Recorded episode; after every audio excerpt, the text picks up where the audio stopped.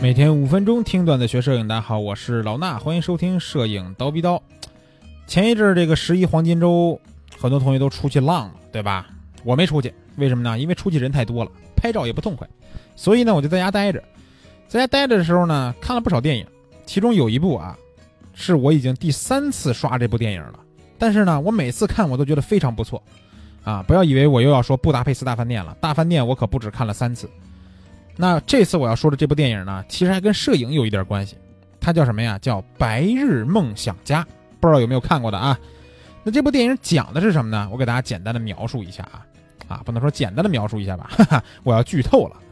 这部电影的主角呢叫 Walter 啊，我就管他叫沃尔特，对吧？中文翻译是一个什么人呀？是一个喜欢做白日梦的杂志社的底片资产部管理主任啊。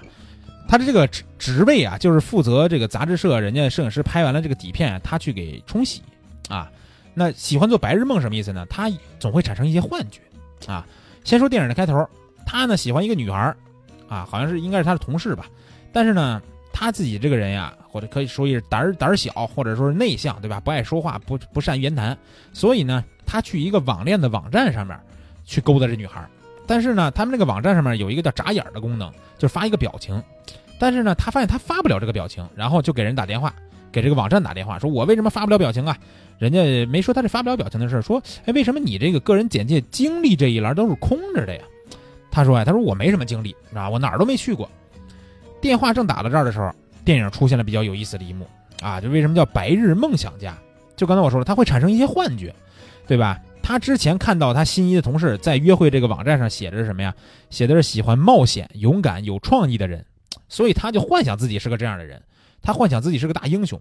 然后呢，电影就出现了，他突然从这个桥上就飞到了一个大厦里边，然后救出来一条三条腿的狗，而且呢还给这只狗装上了一个假肢。然后呢，被他这个同事还称赞是一个非常勇敢的人，对吧？到后来他还幻想什么呀？在电梯里边被新来的一个经理去嘲讽，然后他幻想自己给怼回去了，因为他平时不善于说话，他只能幻想里边怼人家。然后呢，哎，弄得同事们非常高兴。在这个公司里边看到心仪的同事的时候，他会幻想自己上前搭讪的各种场景。后来还有一个片段是他也是幻想啊，他跟他新来那个经理上演了一出好像是那种超级英雄大战一样的桥段，哎，非常精彩，非常精彩这一段桥段。我第一次看这个电影的时候，我还在想，我说这是一部科幻片嘛？是吧？这太胡闹了，这个全是想的，对吧？但这些都是幻想啊。实际上呢，他仍然是一个一成不变、不善交流、被生活牵着鼻子走的中年男人。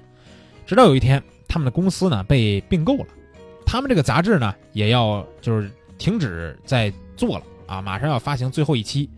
在选择最后一期杂志封面这个照片的时候，他们有一个摄影师叫肖恩。这个肖恩是什么呢？是这个杂志的一个御用摄影师，而且几乎很少跟他们的这个公司的高管去交流。那这次呢破格，这个摄影师给他们的公司高管发了一个电报。电报的内容是什么呢？说，请认真考虑使用二十五号底片当做最后一期杂志封面。说这是我最好的作品，整个生命的精髓，啊，如此夸这二十五号底片，对吧？要当这个最后一期杂志的封面。但是啊，沃尔特这个沃尔特呀，他是负责就是我刚才说了嘛，冲洗底片嘛。对吧？他得把这二十五号底片冲洗出来，然后给到上面的人，上面的人再去做这个，不管是摆排版呀，是吧？修片啊，怎么着怎么着的，想怎么弄怎么弄了。但是啊，这个沃尔特在送来的这个胶卷里边，他没找到这二十五号的底片，就感觉是丢了还是怎么着，就不知道。所以呢，他为了找这个二十五号底片，他打算去找这个摄影师肖恩，去找这个摄影师问一问，对吧？为了找到肖恩呢，他开始跟自己心仪的这个同事搭讪。希望能找到肖恩的地址，啊，根据其他一些胶卷的信息，他推测出来肖恩的所在地。记住啊，这块其他这些胶卷的信息，他这个弄出来的照片，后面的整个他找这个摄影师的过程中，都在用这些照片做线索，去想、去思考，说这个摄影师到底在什么地儿。在他的同事和他母亲的鼓励之下，他就踏上了这个冒险之旅。这次不是幻想啊，是真的冒险。想想之前他说的是哪儿都没去过，这次好家伙，真去了不少地儿啊！那这部电影从这个半个小时以后，这也就是半个小时左右的节点，就真正进入了高潮。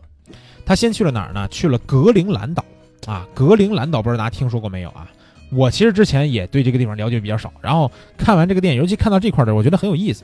他去了这个地方以后呢，去了一个小镇，然后呢，在酒吧里边跟一个醉汉就是打打起架来了。然后呢，他发现醉汉这个大拇指上面有个戒指，这个大拇指和这个戒指正好是摄影师肖恩刚才我说的那个底片信息里边的一张照片里边那个那个手指和那个戒指，所以他就得到线索了啊！跟人打完架，跟人聊天，然后说这个呃怎么着怎么着的是吧？问问这人在哪？然后那个醉汉呢，在给他交代这些信息的时候，说了一个特别有意思的事儿，他说整个格陵兰岛呀就七到八个人。哎，我当时听完我当真了，你知道吗？我说哎。这一个岛就七八个人，这不太可能吧？我上网查了查，啊，一查果然是假的，是吧？当然了，鬼都知道是假的。但是查完以后发现格陵兰这地儿啊非常有意思。格陵兰这地儿占地有多大呢？二百一十六万平方公里。咱都知道中国是九百六十万平方公里，对吧？它二百一十六万，差不多是四分之一到五分之一这么一个区间啊，可以说是比新疆和内蒙古这两个比较大的省加一块以后稍微小一点。就这么大的占地面积，一共有多少人呢？七点六万人，啊，七点六万人，你没听错。所以说，他只是用夸张的手法说这个格陵兰岛就七八个人，其实只有七点六万人。那咱们中国九百六十万平方人口有多少人呢？十三点九亿，对吧？七点六万和十三点九亿，那咱们再说说小点的，北京市啊，我所在这北京市这人口多少钱？多少人呢？两千一百多万。北京市这占地就不用我说了吧，两千一百多万人。人家格陵兰二百一十六万平方公里就七万多人，好家伙，这地儿人真是少，对吧？然后呢，他得到这个醉汉的信息以后啊，他就坐上一个直升飞机，就是这醉汉醉汉开的，然后呢，在大海上飞。这个醉汉呢，要把他放到一个大海里边的一一艘船上，说这个摄影师在那个船上，然后呢，他在跳到这个船上的时候，还还不小心掉到海里边了，然后让鲨鱼追呀，是吧？这些经历非常的刺激。就跟他之前说的那个他自己哪儿都没去过，什么经历都没有，其实是形成一个比较强的一个呃不同的感觉的。那上了船以后啊，找这个摄影师，结果人船上人说说四个小时以前呀，这摄影师已经被接走了，去了哪儿呢？去了冰岛啊。于是呢，他就要去冰岛了，就得对吧？然后啊，反正就是怎么着，坐船就上岸了。上岸以后啊，有一个非常精彩的一段这个镜头。上岸以后，他骑了一个自行车，在公路上骑啊。非常非常精彩的一系列的风光的一种唯美的镜头，还在大自然当中，他骑个自行车在一条小路上，没什么人，有动物，有山，有蓝天白云，有清澈的湖水，非常的漂亮。然后骑着骑着自行车撞坏了，又得跑步前行，跑步的时候也是一段非常漂亮的镜头啊，非常唯美震撼的大自然。这些到时候大家看电影看吧，我描述不出来了啊。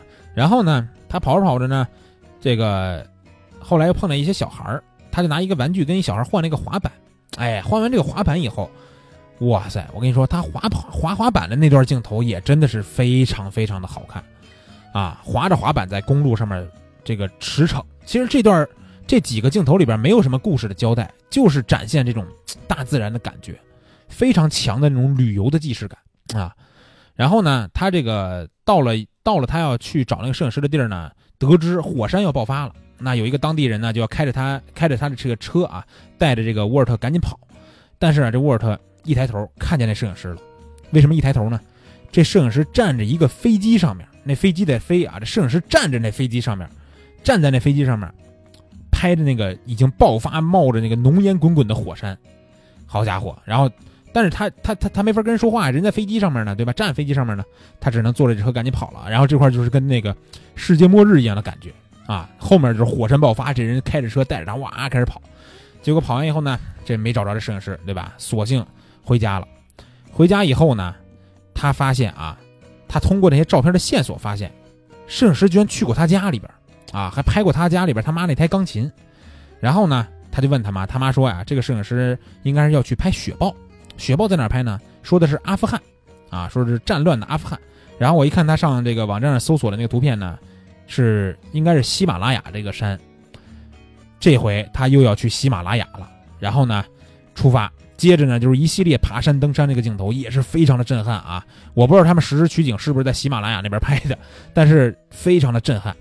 他这个爬山呀，不是那种危险的，说攀援呀什么的，是吧？弄根绳一把一一步一步往上爬，不是那种，是那种特别大的场景，大自然跟人物那种对比的状态，非常之震撼和唯美。那到了喜马拉雅上面呢，终于找到这个摄影师。这摄影师干嘛呢？肖恩在那儿架一大炮，等着这个雪豹出现呢。然后啊，我就发现这个画面里边出现了一台相机。然后呢，我还专门把这个镜头打开，我说研究研究这相机是什么。我跟大师老师聊半天，啊，这相机看了半天，哎，看到这个镜头上面啊，有一个非常明显的那种尼康的那个金字那种标志，我说可能是尼康。然后一搜是尼康的 F 三 T 型相机胶片相机，啊，真是找了半天。然后后来我发现啊，我我拿这截图找了半天，往后面其实人家那个后面有一镜头，手上就直接露出来 F T 三 F 三 T 了，啊，瞎找。也是因为摄影爱好者嘛，所以就想弄明白这摄影师到底用的什么相机。然后呢，摄影师啊，在这个等这个雪豹的时候，就跟他说说这个雪豹呀，他俩先聊天嘛，说这个雪豹号称是叫什么幽灵猫，就你很难碰见它，所以你要一直在那等它。然后呢，这个沃尔特就问摄就问这个肖恩说：“你那张二十五号底片到底在哪？”啊，肖恩就说：“说这个照片已经寄给他了，啊，在一个钱包里边。但是呢，沃尔特说那钱包已经扔了。那摄影师说：那非常遗憾了啊，你也不知道照片里边是是什么内容了，对不对？太可惜了，因为真的是非常非常的精彩，非常的好看这张照片。那紧接着呢，没再说这照片的事了。”镜头里边出现了雪豹，是什么镜头呢？是通过这台相机的取景器里边看到了雪豹，啊，等了这么长时间，终于等到这个号称是幽灵猫的雪豹出现了。然后呢，沃尔特就问这个肖恩说：“你什么时候拍照啊？对吧？你光看了，你什么时候拍也没见你拍呀？”肖恩当时就说：“说有时候呀，我不拍。如果我喜欢一个时刻，我是说我个人很喜欢那个时刻，那我不想让我的相机分心。”我不想为了拍照而拍照，我只想沉寂在那个时刻，享受那一刻，享受现在。哎，你看这句话说的也很有意境了，对吧？这才是大师嘛，对不对？啊，什么叫大师？不要天天在那留言，对吧？大师跟这个小白是不一样的。然后呢，回去以后，他就找那个钱包啊，反正最后还是找着了。钱包里边呢有一个小的牛皮纸，包好了一个照片，把这照片呢直接他就。拆都没拆，给了原来那个公司的负责人，因为他已经离职了，所以呢，他也没必要看这照片到底是什么了，就是算完成了任务，把这照片给人家了，对吧？然后他后来呢，就结尾的又表白了这个女同事，俩人呢可能就又好要好了，然后俩人一块逛街，逛街突然看见一个报刊亭，这个报刊亭呢出现了他们那本杂志，他们杂志叫《Life》杂志啊，生活杂志。这个《Life》杂志呢最后一期上面写着几个字儿啊，最终版，当然写的是英文了啊，翻译过来是这样，最终版。献给成就这本杂志的人，谁是成就这本杂志的人呢？就是杂志封面这个照片的主人公，他找了半天，啊，二十五号底片这个照片，其实是他自己。这张照片的内容就是他自己拿着这个底片，在端详那个底片的一个瞬间，被这个摄影师拍下来。摄影师认为。是他冲印的这些照片，才让这些照片出现在杂志上，才让这本杂志有了生命力。他觉得，这个人就是沃尔特。摄影师认为沃尔特才是成就这本杂志的人。结尾完事儿了，是不是很有意思啊？当然了，这部电影里边传达了很多的观念，每个人看完都会有不一样的感受。有关于自然的，有关于旅行的，对吧？有关于人生的，有关于生活的，也有关于摄影的。可能每个人看完都会觉得有不一样的感觉。但是呢？这真的是一部看完了就想出去浪的电影，因为他演的这些地儿啊，不管是冰岛还是格陵兰这个小岛上，还是说这个后来又去的喜马拉雅山脉上这些地儿，啊，太漂亮了，看完你就想去，对吧？所以我强烈推荐大家围观一下这部电影。虽然呢故事已经被我剧透了，但是呢我只是讲了大概的情节，啊，我讲不出来电影里边那些非常美的画面，必须你们自己看一看了，行吧？那今天这节目呢就这样。下一次看电影啊，咱们下期见。